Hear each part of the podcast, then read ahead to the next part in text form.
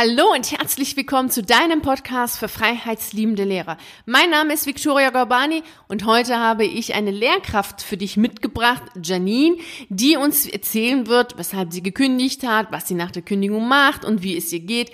Also die ganz klassischen Fragen wird sie beantworten. Janine hat über meine Seite gekündigt und ich finde es wirklich, wirklich großartig und ich bin ja auch sehr dankbar. Also Janine, wenn du jetzt gerade zuhörst, vielen herzlichen Dank, dass du deine Geschichte mit uns teilst. Also ich bin dir sehr dankbar, dass sie jetzt die Fragen beantwortet hat. Denn ich habe eine ganze Menge, die jetzt innerhalb der letzten paar Wochen, also vor allem natürlich kurz vor den Sommerferien gekündigt haben. Und es ist nicht ganz so einfach, die Lehrkräfte oder die Ex-Beamten und Ex-Lehrkräfte dazu zu bewegen, ihre Geschichte uns zu teilen. Vor allem natürlich auch mit dir zu teilen, damit du weißt, es geht, es ist möglich und dich dann auch motiviert fühlst, denn die Geschichten kenne ich ja, die meisten kenne ich zumindest, wie der Ablauf gewesen ist. Und Janine hat sich bereit erklärt, hat jetzt hier die Fragen beantwortet. Bevor wir loslegen, habe ich noch eine Info für dich. Janine wollte gerne über die Fragen nachdenken und um natürlich auch die Worte zu finden, die sie gerne haben wollte, um die Fragen zu beantworten. Deswegen hat sie von mir die Fragen bekommen, die Fragen beantwortet, mir zugeschickt und so ist dann diese Podcast-Folge hier entstanden. So, lass uns jetzt loslegen. Janine, die erste Frage, die du beantwortet hast, ist, weshalb wolltest du kündigen? Ich möchte das ganz klassisch unterteilen in Anlass und Ursache. Ursächlich für meinen Wunsch äh, zu kündigen waren berufsbegleitende Beeinträchtigungen. Als neue Lehrkraft an der Schule ähm, unterschied ich mich von dem Rest des Kollegiums dadurch, dass ich noch keine Überstunden hatte und dass ich noch keine Zusatzaufgaben hatte. Das hat sich schnell geändert. Ich habe in meinem ersten Jahr über 40 Überstunden gemacht, also Vertretungsstunden. Denn unsere Stellvertreterin, die die Planung der Vertretungsstunden gemacht hat, hat immer schön darauf geachtet, dass die, die am wenigsten Überstunden hatten, am häufigsten rangezogen wurden. Das heißt, im Vergleich zu einer Lehrkraft, die zum Beispiel schon 50, 60 Überstunden hat, weil sie schon seit 20 Jahren dort arbeitet, hatte ich natürlich noch keine. Das hat sich schnell geändert.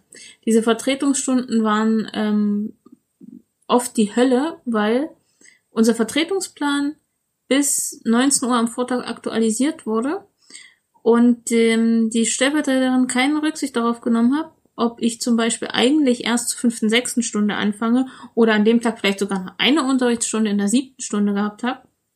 Wenn in der ersten Stunde der Lehrer gefehlt hat, wurde ich halt in die erste Stunde einsortiert. Die neuen Aufgaben äh, wurden dann auch schnell an die neuen Lehrkräfte übergeben äh, sei es die Fachschaftsleitung oder auch die Koordination von irgendwelchen Wettbewerben gewesen, die dann halt die jungen Lehrkräfte übernehmen sollten. Ein weiterer berufsbegleitende, eine weitere berufsbegleitende Beeinträchtigung meiner, meines Empfinden nach war der Umgang der Schulleitung mit Problemen, mit Krisen und Konflikten. Das heißt, zum Beispiel ähm, als Klassenlehrerin, die ich dann auch sehr schnell geworden bin, ähm, habe ich das Problem mit, mit dem einen Schüler ähm, auf meine Art so gelöst. Der hat sich bei seiner Mutter beschwert, die Mutter ruft bei der Schulleitung an und die Schulleitung regelt dann den Konflikt so, wie die Mutti sich das gewünscht hat. Was natürlich meine Position schwächt und auch meine Arbeit mindert. Denn wenn ich früh 7.30 Uhr anfange, bis 15 Uhr arbeite und danach noch eine Konferenz habe und dann noch mit der Mutter spreche, ist das für mich auch Energie, die ich da investiert habe, die mir dann einfach so kaputt gemacht wurden und die Schulleitung manchmal auch gar nicht den Überblick hatte, was in der Klasse überhaupt los ist. Ähm, dann gab es auch einen Anlass. Ich habe ähm, ein Problem ähm, oder es hat sich ein Konflikt entwickelt, der mir die Ungerechtigkeit des Systems deutlich vor Augen geführt hat. Mm. Es gab einen Fachlehrerwechsel in meiner Klasse und äh, die neue Kollegin, äh, die da die Klasse betreut hat, äh, hat den Ruf gehabt, schon seit sehr vielen Jahren, dass sie eben wenig äh, unterrichtsbetreffende Dialoge führt. Die Eltern haben sich darüber beschwert. Ich habe gesagt, okay, ich werde das versuchen zu klären über äh, erstmal im Kollegium und dann über die Schulleitung. Ähm, ich bin die ganzen, ich habe den Dienstweg eingehalten, ich bin erst zu der Kollegin, dann bin ich zur Fachschaftsleiterin, dann bin ich zur Schulleitung und so weiter. Und ähm, der Elternratsvorsitzende hat mir aber daraus einen, Trick, einen, Stick, einen Strick gedreht, weil er gesagt hat, ich hätte über die Kollegin gelästert äh, im, in diesem Elternabend. Ähm, ich hatte aber alle Mails und also ich hatte, konnte belegen, dass das nicht der Fall war, sondern dass ich mir einfach nur die, die Probleme der Elternschaft habe ich mir angenommen und wollte die eben halt lösen. Ja, dann hat sich so im Laufe der, der Zeit herausgestellt, warum die Schulleitung so erpicht darauf war, dass, äh, dass, dass dieser Konflikt gelöst wird. Denn der Elternratsvorsitzender war nicht bloß im Elternrat, sondern er war auch im Stadtrat tätig. Das heißt, hätte ein anderes Elternteil sich beschwert über mich, wäre das wahrscheinlich gar nicht so eskaliert. Aber dadurch, dass es dieses eine besondere Elternteil war, ähm, hat die Schule, ohne mir die Möglichkeit zu geben, mich zu rechtfertigen, mir die Klasse entzogen und ähm, mir ein, eine Belehrung gegeben darüber, wie ich mich im Kollegium zu verhalten habe. Zumal sich wohl auch andere Kollegen schon über mich beschwert hätten da ging es über, da ging es darum, dass ich mich aus gewissen Aufgaben zurückgezogen habe. Ähm, das war für mich der Moment, wo ich mich wirklich, also wo ich wirklich den Eindruck hatte, die Schulleitung missbraucht hier ihre Macht und behandelt mich ungerecht. Und das Schlimme war, dass es nicht bloß die Schulleitung war, also dass ich nicht sagen kann, es war nur die Schulleiterin, die erst seit zwei Jahren an der Schule war, sondern da war die Stellvertreterin da, die mich schon seit fünf Jahren kannte. Da war die äh, Schulsozialarbeiterin, da war die schulfachliche Koordinatorin, die zuvor im Kollegium war, mit der ich mich eigentlich fünf Jahre davor gut verstanden hatte. Da war der Oberstufenkoordinator, der mit mir eigentlich auch noch nie ein Problem hatte. Und alle saßen da und haben nichts gesagt und haben sich quasi dieser Schulleiterin unterworfen. Für mich geht das nicht. Also ich bin mal mit dem Bewusstsein an eine Schule gegangen. Es ist ein faires System. Es ist egal, woher du kommst. Es ist egal, ob du Geld hast, ob du, äh, ob du einen Migrationshintergrund hast oder so. Das ist, das spielt keine Rolle. Du kannst hier mit deinen Leistungen äh, überzeugen und es geht hier nur um dich. Und das hat mir gezeigt, dass es, dass es nicht so ist. Ich habe es bei Kollegen schon gemerkt, dass es, dass es, dass sie die Schüler nicht so behandeln, wie, wie man, wie das gesetzlich vielleicht vorgeschrieben ist und dass es von der Schulleitung aber auch noch gemacht wird, da war für mich klar, nein, in diesem System möchte ich mich nicht mehr engagieren. Vielen herzlichen Dank für deine klaren Worte. Sie erinnern mich an so viele Momente, die ich auch selbst als Lehrerin erlebt habe. Und ich bin mir auch sicher, dass du jetzt gerade, der jetzt hier zuhört, dich auch an die eine oder andere Situation erinnert fühlst. Vor allem im Referendariat kann ich mich erinnern, dass es ganz oft vorkam, dass Unterrichtsbesuche, die mit dem Ausbildungslehrer besprochen worden sind und dass ähm, der Ausbildungslehrer die die Unterrichtsidee und äh, alles, was so mit dem Unterricht zu tun hat, total genial fand. Und dann während des Unterrichtsbesuchs beziehungsweise nach diesem Unterrichtsbesuchs gab es ja immer dann die Nachbesprechung. Vielleicht erinnerst du dich noch an diese grauenhafte Zeit. Da war es ja dann so, dass wenn der Fachleiter die, die den Unterricht nicht ganz so toll fand, die Idee nicht so ganz toll war, fand, habe ich es ganz oft erlebt, dann aus, dass, dass dann der Ausbildungslehrer auch nichts gesagt hat. Also nicht gesagt hat, doch, ich finde die toll, weil letzten Endes hat man es ja mit dem Ausbildungslehrer zusammen konzipiert gehabt. Also da waren bei mir zumindest so einige Stunden, an, da kann ich mich echt erinnern, dass ich schon damals, schon während des Referendariats sprachlos war, wie schnell dann die eigene Meinung dann auf einmal verschwindet, die eigene Einstellung auf einmal verschwindet, wenn jemand, der ein höher steht, etwas sagt. Das hat mich da echt schockiert und die Geschichte, die du jetzt erzählt hast, die finde ich schon echt hammerhart. Lass uns jetzt weitermachen mit der nächsten Frage. Und da geht es ja darum, dass du uns mal erzählst und berichtest, wie denn dein Weg hin zu deiner Kündigung war. Ich habe schon früh, das war in meinem zweiten Lehrerjahr, gemerkt, dass der Job, den ich da mache, nicht der Job ist, den ich gerne für den Rest meines Arbeitslebens machen wollen würde. Ich habe daraufhin äh, versucht, über verschiedene Qualifikationen meine Stellung in dem System Schule zu verändern. Das hat aber nicht geklappt, weil ich tatsächlich per Gesetz noch zu jung für viele Sachen war. Man musste eine gewisse Zeit zum Beispiel im Schuldienst gearbeitet haben, um die nächste Ebene der Qualifikation zu erreichen. Da war ich noch lange äh, davon entfernt. dann hat mich die ganze Situation in der, Schu in der Schule einfach auch wirklich müde gemacht. Ich habe gemerkt, dass ich wirklich auch erschöpft bin und dass das jetzt nicht bloß ist, weil ich wenig geschlafen habe oder weil ich einfach äh, viel gemacht habe oder so, sondern ich war wirklich einfach müde, erschöpft. Hab, mein Wesen hat sich dadurch auch verändert. Ich habe leider, müsste man da jetzt sagen, äh, zu Hause viel Verständnis geerntet. Da hieß es dann, ja, du hast ja auch viel gemacht und das waren heute acht Stunden am Stück und dann hast du noch die Klassenarbeit korrigiert und dann hast du noch das Elterngespräch geführt und so. Und das hat mich dann auch so ein bisschen bestärkt, dass ich dachte, ja, okay, gut, das ist jetzt, du bist jetzt einfach nur erschöpft und so weiter. Und ja, in den Ferien, vor allen Dingen äh, immer so in so Ferien, wo immer so ein, zwei Wochen waren, habe ich aber gemerkt, dass, dass, ich, dass sich da was in mir verändert hat, dass ich wieder mehr zu der Person geworden bin, die ich eigentlich schon vorher kannte, die eben ganz anders ist als die, die in der Schule unterwegs ist. Und das hat mich dann schon auch zum, zum Nachdenken gebracht, weil ich gemerkt habe, wie zum, wie zum Beginn der Schule dann nach den Ferien sich das verändert hat. Also wie ich wirklich manchmal, also am Anfang war das noch so ein fließender Übergang, dass ich eigentlich auch mit dieser positiven Einstellung, dieser guten Laune aus den Ferien in die Schule gekommen bin und dann wie so ein Brett vors Gesicht bekommen habe nach den ersten ein, zwei Stunden und dann dachte, ja scheiße, warum bist du eigentlich so positiv daran gegangen? Hättest du dich mal schon vorher drauf eingestellt. Und das hat sich dann so ein bisschen fortgeschleppt. Und immer wenn es wieder hieß, Schule fängt an, dann war das wirklich so ein innerliches Runterfahren, wieder so ein, so in diesen Aushaltemodus gehen, dass ich gesagt habe, okay, gut, das, das ist Schule halt, das muss ich halt aushalten, weil äh, ich, ich da jetzt halt nun mal äh, drin bin. Und ich wollte das aber äh, auf gar keinen Fall. Also es gibt ja im Kollegium dann halt auch so äh, Lehrkräfte, die so als negatives Vorbild dienen, wo man wirklich sagt, oh mein Gott, die arme Klasse, die die Lehrerin hat, oder oh mein Gott, so wie der will ich auf gar keinen Fall mal werden. Und da habe ich dann auch mich dann auch immer wieder versucht zu reflektieren und zu spiegeln, okay, habe ich da schon Gemeinsamkeiten oder so? Und manchmal konnte ich das tatsächlich feststellen, dass ich mich schon dahin entwickle, wie ich eigentlich nicht sein möchte. Und dann habe ich mich einfach mal hingesetzt und ähm, dadurch, dass ich ja auch gependelt bin, von meiner Arbeitsstelle zu Hause, ist immer so eine gute Stunde gewesen, ähm, habe ich mich dann immer gefragt, okay, warum binde ich mich denn an die Schule?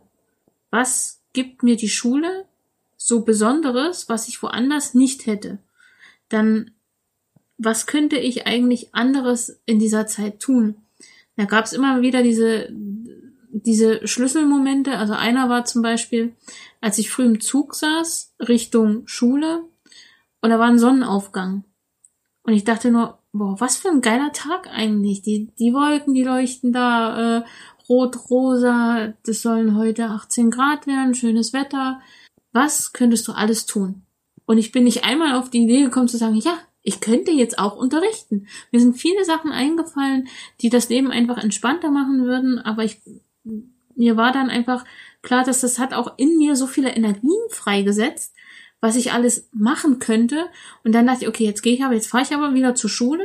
Jetzt erstelle ich mich da wieder vor die achte Klasse, bin da wieder sechs Stunden und dann fahre ich wieder nach Hause. Und das war so dieses, ich dachte, oh mein Gott, nein, das, das will ich eigentlich. Eigentlich will das nicht. Und dann kam aber natürlich auch auf der anderen Seite, okay, aber du hast doch viel investiert in die Schule. Du hast doch dein Studium gemacht. Ich, du warst im Ausland ein halbes Jahr. Du ähm, hast dein Referendariat gemacht. Du hast Arztbesuche hinter dir, Test, äh, Testverfahren ähm, hinter dich gebracht und so weiter. Du bist natürlich auch äh, finanziell gut abgesichert und du hast deine, äh, dein, deinen ganzen Tag nun und dein ganzes Leben schon darauf umstrukturiert, äh, dass, dass, dass Schule überhaupt möglich ist. Das kannst du nicht machen. Und das waren aber alles so, das waren so rationale Gründe, die man natürlich nicht außer Acht lassen darf. Aber äh, für mich war das dann auch wieder, ich habe mich dann tatsächlich auch wie, wie verkauft gefühlt. Und ich wollte mich nicht kaufen lassen von der Schule. Ich will wollte das, wollte das nicht, weil ich einfach auch gemerkt habe, dass das nicht, das ist nicht das Richtige. Das, was ich hier tue, ist nicht richtig. Ich möchte eigentlich was anderes machen. Ich habe viele Sachen überlegt, Versetzungsanträge. Ich habe nach einem Sabbatjahr ähm, gesucht, wie man das machen kann. Ich habe als es ganz schlimm war, zwischendurch sogar überlegt, okay, ich gehe einfach zu einem Psychologen und lass mir irgendeine Burnout-Therapie andichten, damit ich ein halbes Jahr da mal rauskomme, damit ich dann vielleicht in dem halben Jahr auch die Kündigung fertig machen kann und, und mich da neu orientieren kann. Aber das war alles, das war auch so, das war, das war auch so falsch, weil ich hatte keinen Burnout. Ich war einfach nur, ich war einfach nur fertig von dem System. Das hatte nichts, nicht, nicht direkt was mit Burnout zu tun. Mir war dann klar, das waren ja, das, da war ich sechs Jahre im Schuldienst. Da kommen ja noch mal, wenn ich Pech hab, 36 mindestens. Und das war für mich dann klar, nein, du musst raus, das muss ein Ende haben, dir zuliebe, deiner Frau zuliebe und allen zuliebe eigentlich, weil wenn ich mich dann so negativ entwickle, wie ich das teilweise gesehen habe, hat ja keiner was davon. Und dann war für mich klar, okay, hier bleibt tatsächlich nur die Kündigung als, als möglicher Ausweg. Sehr spannend, was du erzählst, vor allem die jeweiligen Gedanken, die du gehabt hast und die Fragen, die du dir gestellt hast, finde ich wirklich sehr wertvoll. Ich kann mich erinnern, dass ich auch selbst bei einer Schule gependelt bin. Also ich bin immer mit dem Zug gefahren und von Düsseldorf bin ich damals losgefahren, bin dann über den Düsseldorfer Flughafen gefahren und immer, wenn ich dort angekommen war mit dem Zug, also wenn der Zug dann stehen geblieben ist an dem Düsseldorfer Flughafen, war immer bei mir der Gedanke, ich will hier raus, ich will gar nicht in die Schule, ich will da gar nicht ankommen. Am besten, ich nehme einfach den nächsten Flug, egal wohin, nur weg. Kann ich mich super gut dran erinnern, dass das so war. Und da habe ich mir dann auch so ähnliche Fragen gestellt wie du und vor allem, ja, was wäre denn, wenn ich da und da fliegen würde? Was wäre, wenn ich jetzt nicht mehr in die Schule gehe? Was würde ich dann machen? Also so ähnlich wie du es gemacht hast. Ich finde auch den Gedanken, den du hattest hinsichtlich deines Umfelds wirklich sehr, sehr wertvoll wieder, denn wir vergessen ganz oft, wie belastend die, die, die, die Situation, dieses Erschöpftsein, ausgelaugt, genervt, wütend sein und auch hin und wieder diese Melancholie und dieses Unmachtsgefühl, wie belastend das für unser Umfeld ist, also wie stark Freunde, Familie, Partner darunter leiden. Das ist echt schön, dass du das jetzt auch nochmal hier erwähnst, dass deine Kündigung eine Entlastung ja im Grunde für alle gewesen ist. Und da lass uns auch mal wieder bei der nächsten Frage weitermachen. Wie hat denn dein Umfeld darauf reagiert, dass du kündigen wolltest und letztlich auch das getan hast? Ich habe ähm, den Wunsch der Kündigung mehrere Jahre mit mir rumgetragen, aber als es dann feststand, dass ich das machen möchte und ich dann auch schon Alternativen und neue Möglichkeiten hatte und auch schon Verträge unterschrieben hatte, habe ich da, da habe ich das erst offiziell gemacht, zumindestens in meinem privaten Umfeld, äh, weil ich gar nicht erst mich auf irgendwelche Diskussionen einlassen wollte. Viele haben damit tatsächlich mit äh, Unverständnis reagiert und das waren äh, interessanterweise die Menschen, die wenig in, im Kontakt mit anderen Menschen stehen. Als ich das so in der Nachbarschaft äh, erzählt hatte, da war zum Beispiel die Sekretärin, die sagte, wie kannst du nur? Das ist ein sicherer Job. Der ist sehr gut bezahlt. Du bist verbeamtet. Deine Pension später. Das, das, das, das, das ist ja eine richtig abgesicherte Sache. Das ist doch total toll. Wie kannst du damit nur, wie kannst du da nur kündigen? So, ne, ich habe sie reden lassen, ich habe dann einfach nur ja und dann habe ich versucht, ein paar Argumente zu bringen, aber da ist auch kein wirklicher Austausch da. Das ist einfach, das sind einfach die Leute, die wirklich nur auf das Geld gucken. Und das ist ja genau das, was ich, was ich eigentlich nicht wollte, dieses gekauft werden können vom System oder von, also ohne jetzt Verschwörungstheorien, aber gekauft werden, sich kaufen lassen äh, und dafür so, so ein bisschen sich, sich auch zu verkaufen. Der Busfahrer allerdings äh, in der Nachbarschaft hat gesagt, da, äh, dass er das verstehen kann. Also wenn er die Schulklassen sieht, die er manchmal durch die Gegend fährt, oder auch nur die, äh, die Teenager, die da einsteigen und seien es dann auch die, die äh, jungen Erwachsenen, er sagt, er ist immer froh, dass die spätestens nach einer Dreiviertelstunde aussteigen können. Aber ich habe ja mit denen quasi ständig zu tun viele haben dann eben auch gefragt, Mensch, na, wenn es so doof an der Schule ist, dann versuch doch an eine andere Schule zu kommen, dass ich da schon zwölf Versetzungsanträge geschrieben habe, wo von denen keiner durchgekommen ist. Äh, das wussten die nicht, habe ich denen an erzählt, da meinten dann schreib doch weiter. Das, das ist aber dann, dann reicht das irgendwann auch, ja. Also das sind ja dann auch verschwendete Jahre. Ähm, meine Frau hat mich da äh, sehr unterstützt in dem Vorhaben äh, zu kündigen, weil sie einfach auch gemerkt hat, wie ich mich charakterlich verändert habe, wie, wie ich dann in, in, in gewissen Phasen des Schuljahres einfach auch gar nicht mehr greifbar war und eigentlich auch kaum noch Energie für irgendwas hatte. Es lag dann gar nicht daran, dass ich das, dass ich nicht Energie in die Beziehung investieren will oder Energie in meine Hobbys investieren will, sondern da war einfach keine. Ich, ich wusste nicht, wo ich die, wo sollte ich die hernehmen, wenn du leer bist und eigentlich schon im Minusbereich bist, dann kannst du ja nicht noch, kannst du nicht irgendwas herzaubern. Und wenn es dann heißt, ja, dann mach doch dein Hobby, das wird dir wieder Energie geben, muss ja aber trotzdem erstmal anfangen. Und das habe ich dann, das habe ich dann einfach auch nicht mehr geschafft. Und sie hat das gesehen und sie hat das akzeptiert und hat gesagt, mach das, das, das ist der richtige Schritt. Ja, das ist ja ganz oft so, dass wenn du als Beamter kündigen möchtest, äh, von deinem Umfeld hörst oder von einigen hörst, dass du es natürlich nicht machen sollst, dass es ein Fehler ist aufgrund der Sicherheit, des Geldes und natürlich auch der Pension. Das kommt immer. Wobei wir ja wissen, 36 Jahre, 30 Jahre, 20 Jahre, 10 Jahre noch, bis man dann endlich pensioniert ist. Abgesehen davon, dass die Zeit selbst verdammt lang ist und es ist auch deine Lebenszeit, ist es natürlich so, dass es auch völlig unklar ist, wie die Zukunft sein wird. Also wir wissen noch nicht mal, was nächste Woche sein wird, geschweige denn in 10, 15, 20 oder 30 Jahren. Ich finde aber total gut, dass deine Frau dich unterstützt hat. Und ähm, ich denke auch, dass je näher die Person einem ist und je mehr sie auch miterlebt, wie es einem geht, also so wie es jetzt auch bei dir, Janine, der Fall gewesen ist, dass deine Frau natürlich mitbekommen hat, wie schlecht es dir ging und wie sehr du dich auch äh, charakterlich verändert hast während der Schulzeit. Da ist natürlich auch ähm, diese, das Nachvollziehen und wenn man natürlich auch empathisch ist, was deine Frau ja ist, da kann man man super gut nachvollziehen und kann das auch sehr gut unterstützen. Ich finde es sehr spannend, was du erzählst, denn es ist auch sehr gut jetzt für den, der jetzt zuhört, auch zu wissen, dass obwohl Menschen im Umfeld sagen könnten, dass es blöd ist, dass es doof ist, als Beamter zu kündigen und die Sicherheiten aufzugeben, es kein Grund ist, es nicht zu tun, wenn es für dich das Richtige ist. Es ist ganz gut, dass du das jetzt auch mitnimmst als Zuhörer für dich und überlegst, ob es vielleicht auch sein könnte, dass du hin und wieder den Gedanken, kündigen zu wollen, wieder zur Seite schiebst, weil du denkst, naja, was, was wird wohl dein Umfeld sagen? Was denken deine Freunde? Was denken, was denkt dein Partner und deine Familie? Also ganz, ganz spannend. Lass uns jetzt wieder weitermachen. Erzähl doch mal, wie haben denn deine Kollegen auf deine Kündigung reagiert?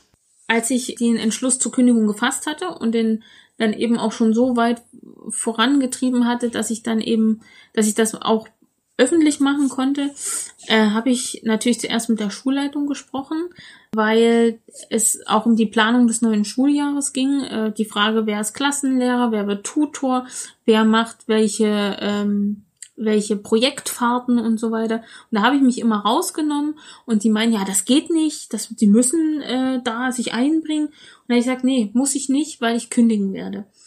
Da ich ja nur schon so meine Probleme mit der Schulleitung hatte, haben die natürlich versucht, also haben das, haben den Anschein rüberbringen wollen, dass sie mich bei allem unterstützen, was in diese Richtung geht. Also ich hatte viele, viele äh, Vorstellungsgespräche zum Beispiel, habe das immer wieder angezeigt und durfte dann auch gehen immer natürlich mit dem Hinweis, dass ich da gewisse, dass ich Aufgabenstellungen geben soll, dass ich es kontrollieren soll und so weiter. Ne? Also äh, sie haben, sie haben versucht, im Rahmen ihrer rechtlichen Möglichkeiten mir die Option zu geben, zum Beispiel zu Vorstellungsgesprächen zu gehen. Aber ich habe jetzt keine wirklich, also wirklich unterstützt haben sie mich dabei natürlich nicht. Was die Kollegen angeht, ich habe nie so richtig viele und feste Kontakte da drin gehabt habe das aber dann zum Beispiel, als es darum ging, äh, über zu Bücherbestellung, was willst du in dem nächsten Jahr haben oder so, dann immer sagt, ich bin nächstes Jahr dann nicht mehr da, macht, nehmt, was ihr wollt. Und da musste ich, da habe ich natürlich auch darüber gesprochen, dass ich kündigen werde. Und überraschenderweise hatten, hatten die Kollegen eigentlich durchweg Verständnis dafür. Es gibt immer mal wieder Phasen, wo man, wo man so, wo ich, wo, wo ich genervt war, wo ich das auch rüber war, ich dachte, hier kotzt mich die Schule alles an und so. Und ich will eigentlich will was anderes machen. Und da kam immer, ja, das, das überlege ich mir auch. Das habe ich letzte Woche erst wieder gedacht. Oder ja, das habe ich auch immer mal so fünf, sechs Mal im Monat, wo ich dann was anderes machen will. Wo ich, ich überlege hier die, die Wiese hinter, hinter, hinter meinem Haus, das ist ein riesiges Ding, die kaufe ich. Und dann setze ich da eine Schafherde drauf. Und dann mache ich hier mit dem befreundeten Metzger, da machen wir da so eine Schafzucht auf und, und dann können das Fleisch verkaufen und so. Das sind alles Ideen, die mir tatsächlich auch durch den Kopf gegangen sind. Vielleicht nicht so abstrus, aber sie ging zumindest in die Richtung. Und äh, das war, das war äh, sehr überraschend, dass sie das so gesagt haben. Ja, mach das. Du bist noch jung, äh, du hast noch die Möglichkeit, weil viele von denen sitzen da ja wirklich. Und also zumindest bei uns war das so. Und dann hieß es dann, ja, ich habe jetzt noch äh, fünf Jahre, äh, da, da reiße ich mir jetzt hier nicht mehr äh, den Hintern auf. Ach, die Gesetzmäßigkeit ist mir egal. Was wollen sie denn noch mit mir machen?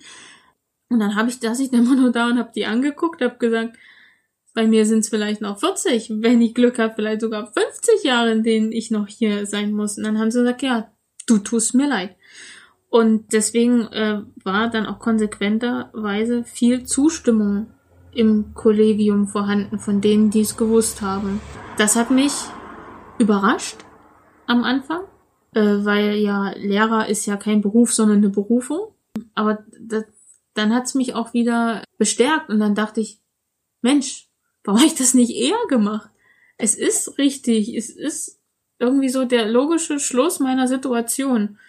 Und wenn sogar Lehrer, die schon seit 20, 30 Jahren da sind und unterrichten und sagen, ja, ich möchte eigentlich auch was anderes machen, dann scheint das keine, dann, dann war's, dann, dann fühlt sich das auch nicht so an wie, wie ein Aufgeben oder so, sondern das war dann eher so ein, es ist okay, aufzuhören, wenn ich die äh, Entscheidung eben bewusst treffe. Ich habe mich dagegen gewehrt, ich habe am Anfang versucht, anderes zu machen, aber es reicht jetzt. Es wird jetzt einfach Zeit, auch aufzuhören und was Neues zu machen. Und ich kann es machen, ich habe den Mut, das zu machen. Und die anderen träumen halt nur davon. Ja, genau so ist es. Die anderen träumen davon und dann wird gezählt, ja, noch ein Jahr, noch zwei Jahre, nee, vielleicht gehe ich nächstes Jahr und nein, am Ende heißt es dann doch, bah, wenn ich dann pensioniert bin, dann mache ich das und oder jenes. Und es ist schon wichtig, seine Träume wirklich zu Lebzeiten zu leben und sie umzusetzen und nicht zu warten bis später. Ich finde es richtig gut, dass du das umgesetzt hast, Janine, dass du deine Träume leben möchtest und nicht nur träumen möchtest und schauen möchtest, ja, vielleicht irgendwann mal, ja, in 50 Jahren, wenn du pensioniert bist. Finde ich richtig gut, dass du es gemacht hast. Wie geht es dir denn jetzt damit, mit deiner Kündigung und mit der Freiheit, die du jetzt neu gewonnen hast für dich? Erzähl mal, wie geht es dir? In erster Linie fühle ich mich befreit. Ich habe nämlich nicht mehr das Gefühl, dass jemand anderes über mein Leben ähm, bestimmt, sondern dass ich das jetzt wieder selbst in die Hand genommen habe und dass ich es selbst gestalten kann auch. Ich habe auch sehr unterschätzt, welche Energien frei geworden sind dadurch, dass ich nicht mehr in der Schule arbeite. Ähm, ich studiere ja jetzt und muss zu meinem Studienort pendeln. Das sind nochmal anderthalb Stunden pro Fahrt und das ist länger, als ich zur Schule gependelt bin. Ich habe mir am Anfang Sorgen darum gemacht, dass ich das vielleicht nicht schaffe oder dass, dass der, der Effekt, den ich mir dadurch erhoffe, verpufft.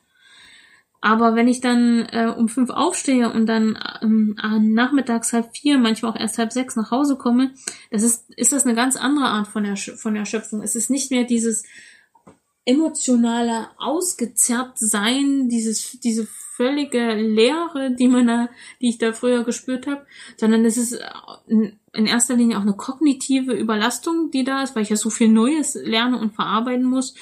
Und ähm, deswegen bin ich schon auch müde und lieg manchmal auch gerne einfach nur noch auf der Couch, aber es ist ein ganz anderes, eine ganz andere Form der, der Erschöpfung als in der Schule. Auf der anderen Seite fühle ich aber auch einen, einen, gewissen Druck jetzt in dem neuen Job, weil ich das gerne gut machen möchte, möchte mich vielleicht auch weiter qualifizieren, einen Masterstudiengang dranhängen. Aber ähm, das, das ist, das ist eine Sache von, von mir persönlich. Und ich habe da in der Schule wenigstens gelernt, dass es immer wichtig ist, sich ein Arbeitsende zu setzen. Ansonsten ist das Burnout quasi vorprogrammiert und das Wissen kann ich jetzt wiederum nutzen. Vom neuen Arbeitgeber fühle ich mich sehr gut aufgenommen.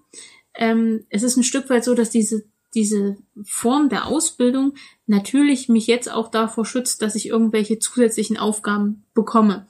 Ich kenne mich ja noch gar nicht aus, also können sie mir auch noch nichts dazugeben. Aber es ist in der Verwaltung natürlich so, dass jeder ganz klar auch seine Aufgaben hat und da ist ähm, so eine so eine Form von mach doch mal, äh, du bist doch, äh, du bist Deutschlehrer, äh, mach mal noch die Bücherbestellung dazu oder du bist äh, Physiklehrer, kümmere dich mal um die Schulspeisung oder sowas, sowas, so eine, so eine fachfremden Sachen, die einfach, die da noch anfallen, die werden mir in diesem Job nicht begegnen. Ähm, und von daher fühle ich mich in erster Linie frei und wieder äh, Frau meines Lebens. Richtig, richtig cool und genial. Das ist echt faszinierend, dass du das jetzt auch nochmal bestätigst. Denn dieses Gefühl von befreit sein, frei zu sein und endlich wieder das eigene Leben gestalten zu können, das ist absolut fantastisch.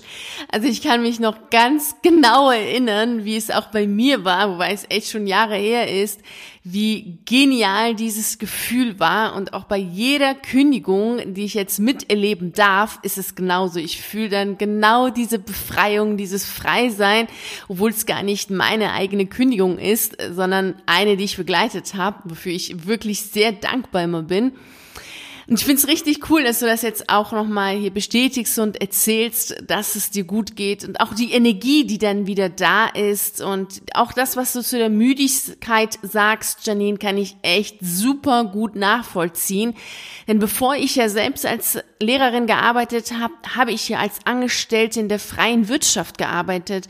Und natürlich war ich dann auch müde, wenn ich acht oder sieben oder manchmal auch neun Stunden im Büro war. Klar, aber es war eine ganz andere Müdigkeit. Genau das, was du erzählst, dieses Leersein, diese seelische Erschöpfung, die ich als Lehrerin hatte, was ja auch in der Fachsprache als Pädagogenkoma bezeichnet wird, das hatte ich nicht, obwohl ich da auch ein Büro lange Tage hatte. Also sehr, sehr cool und faszinierend. Erzähl mal, wie hast du denn jetzt herausgefunden, was du denn nach deiner Kündigung machen möchtest? Hurra, wir kündigen. Und nun? Ich hatte das Gefühl, vor mir ist ein Universum an Möglichkeiten. Was mache ich jetzt? Ich muss nur zugreifen. Aber ich, was will ich denn überhaupt? Ich meine, eigentlich habe ich mit 15 entschieden, ich werde Lehrer und das war's. Denn das ist ja ein Job, den man ja eigentlich macht, bis man umfällt. Mittlerweile ja sprich, äh, sprichwörtlich. Also habe ich mir überlegt, okay, äh, was willst du machen? Ich, was ich definitiv nicht machen wollte, war ein Aushilfsjob oder ähm, ein Job, der äh, ja, der so in diesem Bereich von Aushilfe äh, sich sich ansiedelt. Nichts auf 450 Euro Basis, keine Aushilfe in irgendeinem Modekaufhaus, keine Regale einräumen oder so etwas. Ich wollte schon einen Job, dem ich Sinnhaftigkeit zuschreiben machen, ein Job, der sich aber auch mit meinem Leben vereinbaren lässt. Ich habe mir äh, Gedanken also primär erstmal um die harten Fakten des Jobs gemacht. Was möchte ich? Ich möchte einen Job, der sicher ist. Okay. Ich möchte einen Job, der ähm, von den Arbeitszeiten her flexibler ist. Vielleicht mal was mit Gleitzeit, sowas kenne ich ja noch gar nicht. Ein Job, wo ich die Möglichkeit habe, meine Überstunden irgendwie auch einzusetzen, wo ich auch, wo, wo mir auch der gesetzliche Rahmen das, das einfach auch ermöglicht, wo es da auch gewisse Grenzen gibt. Ich wollte definitiv einen Job, wo ich weniger Kontakt zu Menschen habe, denn diese, dieser, dieser Druck, also den man da in der Schule hat, das ist ja hier wie auf so einem, wie auf so einem Massenschlachtbetrieb, wo ja tausend, äh, tausend äh, Seelen und Wesen durch die Gegend äh, wuseln und man hat zu jedem irgendwie soll man einen, einen Kontakt aufbauen und so weiter. Das war einfach, war mir einfach viel zu viel. Ich wollte im öffentlichen Bereich bleiben, weil ähm, wenn ich mir jetzt vorstelle, ich sitze bei einer Autofirma und mache da Preiskalkulationen oder sowas, für mich, also mir entzieht sich da die Sinnhaftigkeit des Jobs. Ich wollte schon etwas machen, wo ich ähm, ein, also einen gewissen, für eine gewisse Art von Gerechtigkeit in der Gesellschaft sorgen kann, ohne aber nun direkt an den Menschen zu arbeiten. Sowas wie Psychologe zum Beispiel oder soziale Arbeit, das, das wäre mir alles nichts gewesen, das wäre mir zu direkt gewesen. Ähm, das, das hatte ich ja quasi irgendwie schon. Ich wollte außerdem etwas mit Perspektive machen. Deswegen habe ich mich dazu entschieden, nochmal eine Ausbildung zu machen. Und ich wollte aber jetzt nicht nochmal den reinen, nicht nochmal nur studieren, sondern ich wollte einfach etwas studieren und am Ende auch was sein. So wie ich, das war auch die Idee für den Lehrerberuf. Ich kann mein Abitur, für das ich ja auch äh, Energie aufgebracht habe, irgendwie nutzen. Und das wollte ich jetzt noch einmal. Und deswegen habe ich mir überlegt, welche, welche Möglichkeit gibt es. So wie ich dann mir das ausgesucht habe, ist das duale Studium eine gute Variante. Praxisphasen, Theoriephasen, das passt. Und dann habe ich eben geguckt, welche Studiengänge es gibt, äh, welche angeboten werden, welche dualen Studiengänge und was für mich in Frage kommt. Und dann bin ich sehr schnell auf die ähm, auf die Seiten äh, der Stadt gekommen und habe dann festgestellt, okay, die suchen und habe mir dann die Rahmenbedingungen da mal durchgelesen. Das hat alles wunderbar gepasst. Flexible Arbeitszeiten, Jobticket. Es gibt sogar Tage für äh, zur Vorbereitung, zur, zur, zur Fortbildung, wo man dann tatsächlich auch freigestellt wird. Ähm, und habe dann eben äh, bin da auch zu, zu so einer zu so einer Studienbörse gegangen. Da waren die eben auch vertreten, unter anderem die Stadt und habe dann ähm, mit denen dann nochmal gesprochen und habe auch so ein paar Fragen auch gestellt. Wie sieht das denn aus mit Überstunden? Wie ist das denn mit ähm, ungeplantem Einsatz zum Beispiel? Oder äh, gibt es dann eine gewisse Anzahl an Anträgen pro Tag, die man bearbeiten muss? Oder wie, wie ist das mit dem Leistungsdruck und wie ist die Harmonie und so? Und habe mich dann da beworben bei der Stadt, nicht nur dort, sondern auch bei vielen anderen ähm, Institutionen, die duale Studiengänge anbieten und habe dann immer Folgendes gemacht, wenn ich dazu äh, Bewerbungsgesprächen äh, war. Ich bin immer so Viertelstunde vorher gekommen ähm, und habe mich dann da erstmal so ins Foyer, in den Empfangsbereich oder so gesetzt, wo man so ein bisschen die Leute beobachten kann, die da arbeiten. Und dann habe ich mir die Leute immer angeguckt und ähm, so ein bisschen beobachtet, wie ist die Interaktion zwischen den Leuten, wie sind die Leute drauf, sind die eher motzig, sieht man überhaupt jemanden auf dem Flur und habe das dann immer so ein bisschen mit dem Eindruck abgeglichen, den ich vor dem Lehrerzimmer der Schule hatte. Und tatsächlich habe ich in, bei einigen Institutionen schon diese, diese gelockerte, äh, gelockerte Atmosphäre wahrgenommen und ich hatte dann verschiedene Zusagen und habe mich dann aber für die Stadt entschieden, weil meiner Meinung nach das ein bisschen ähm, vielfältig ist. Auch wenn ich dann am Ende Sozialverwaltung mache, gibt's immer noch die Möglichkeit, arbeite ich jetzt mit den Schwer oder im Schwerbehindertenamt oder gehe ich ins Sozialamt, mache ich doch was mit der Jugend. Also das, das, da, da schienen mir die ähm, Möglichkeiten offener. Und die Leute, als ich da bei der, bei der Stadt war, die waren tatsächlich sehr freundlich, die waren ähm, die waren auch entspannt, die waren freundlich zueinander. Die haben sich gegrüßt auf den Gängen, ohne dass da Zwang stand. Die haben sogar mich gegrüßt, ja, obwohl ich ja offensichtlich nicht dazugehört habe. Und ähm, das war für mich einfach so, ich dachte, ja, das, das fühlt sich hier gut an. Also die Atmosphäre hier ist, ist sehr positiv und ich kann mir hier vorstellen, ein Teil des Systems zu werden. Sehr faszinierende Vorgehensweise, die du da hattest. Also du warst zu einem sehr, sehr aktiv. Das ist ja auch genau das, was ich immer empfehle, aktiv zu sein, ins Tun zu kommen, viel auszuprobieren und auch zu schauen, wie diejenigen sind, die diesen Job auch ausführen, was du ja gemacht hast. Du bist hingegangen vor deinem Bewerbungsgespräch, also früher, als du einen Termin hattest, zu schauen, wie die, wie die Leute sind und äh, was bei den Messen, hast dann gefragt, wie der Job ist.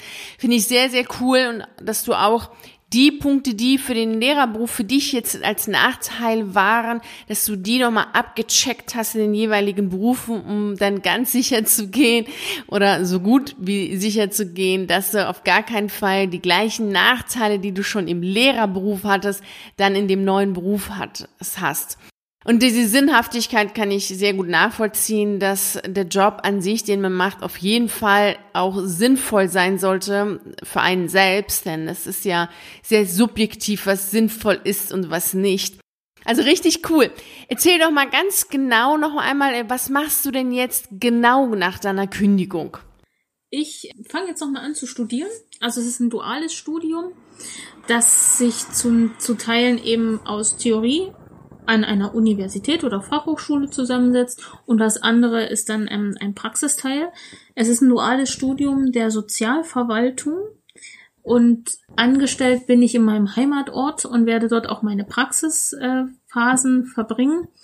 weil einfach dieser Ort sich für mich als Wohlfühl- und Sehnsuchtsort herausgebildet hat und ich ähm, gerne etwas zur Verbesserung der, äh, der, der, der Lebenssituation hier in der Stadt tun möchte, habe ich mich eben für das duale Studium der Sozialverwaltung entschieden. Cool, ich finde das richtig schön, dass du jetzt auch nochmal wieder studierst. Also, dass du da auch nicht sagst, nee, ich habe doch schon mal studiert, nochmal ein Studium mache ich nicht. Finde ich richtig gut. Und auch hier jetzt nochmal ein duales System. Also ein bisschen anders als vorher, dass du hier definitiv die Theorie und die Praxis schon mal zusammen hast. Und dass es anders ist als im Lehramtsstudium, wo man ja relativ spät so ins Reinkommt in die Praxis. Also schon mal sehr, sehr cool. Jetzt nochmal die letzten Worte.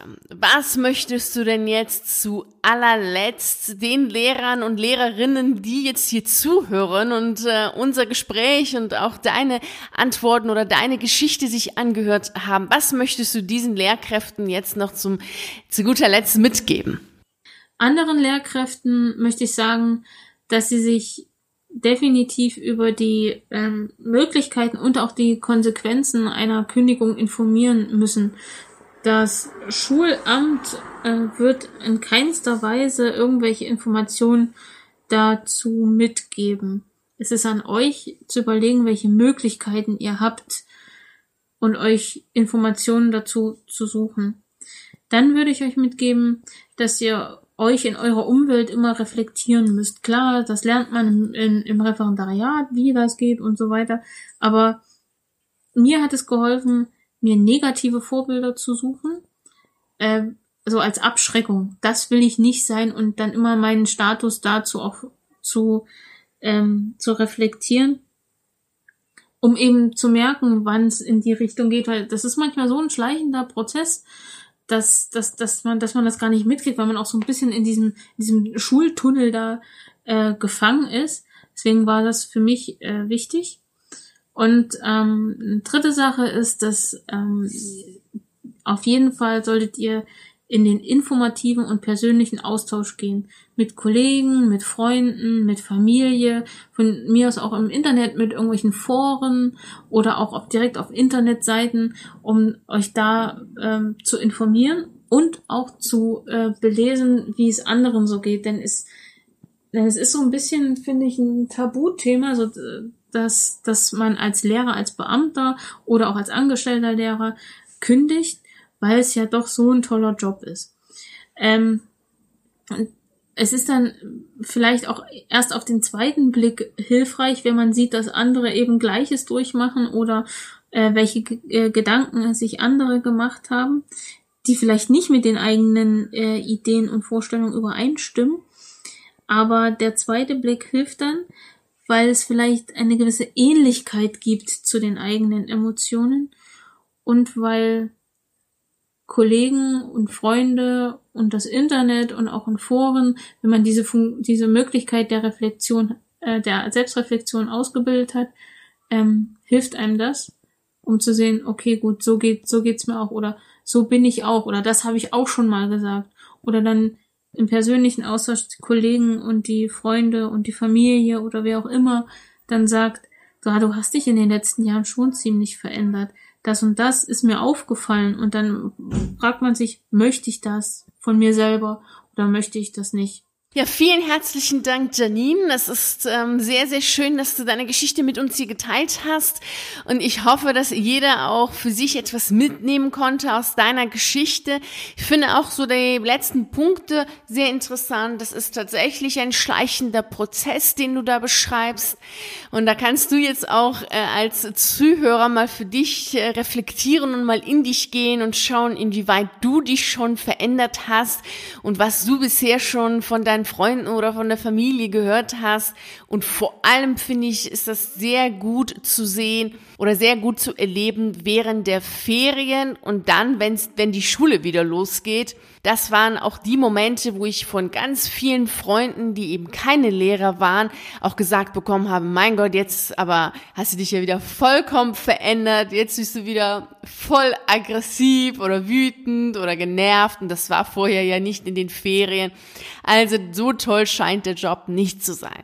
Und ja, es stimmt, es ist immer noch ein Tabuthema, also die Kündigung als solches ist ein Tabuthema und ist in den Lehrerzimmern nicht angekommen. Aber dafür gibt es natürlich meine Seite und Janine hat über meine Seite gekündigt und es ist möglich, es ist zu machen. Und du merkst es jetzt auch hier als Zuhörer, es ist definitiv wichtig und auch richtig, darüber nachzudenken, ob der Job etwas ist, was dich glücklich macht und dich auch zu einem Menschen macht, der du auch gerne sein möchtest. Wie Janine schon sagt, oder sind es hier Veränderungen, die du schon so schleichend doch mitgenommen hast, aber so eine Veränderung, ähm, so eine charakterliche oder Eigenschaften, die du jetzt verändert hast, die du gar nicht haben möchtest. Also nimm die Geschichte von Janine als Inspiration jetzt mit für deine Woche und überleg mal für dich, in welche Richtung es gehen soll. Wenn ich dich bei deinem Weg und bei deiner Kündigung begleiten soll und dich dabei unterstützen soll, weißt du ja, wo du mich findest, im virtuellen Café, da warte ich auf dich und ich freue mich da auf jeden Fall, wenn du dich bei mir meldest. Also vielen herzlichen Dank, dass du bei dieser Podcast-Folge dabei warst. Und ich würde mich natürlich riesig freuen, wenn du auch nächste Woche wieder dabei bist oder wenn wir uns auf einen der YouTube-Videos sehen oder auf einen der zahlreichen Artikeln auf meiner Seite lesen. Ich wünsche dir einen wunderschönen Tag. Bis dahin und nicht vergessen, mach dein Leben zu einer atemberaubenden Reise. Ciao.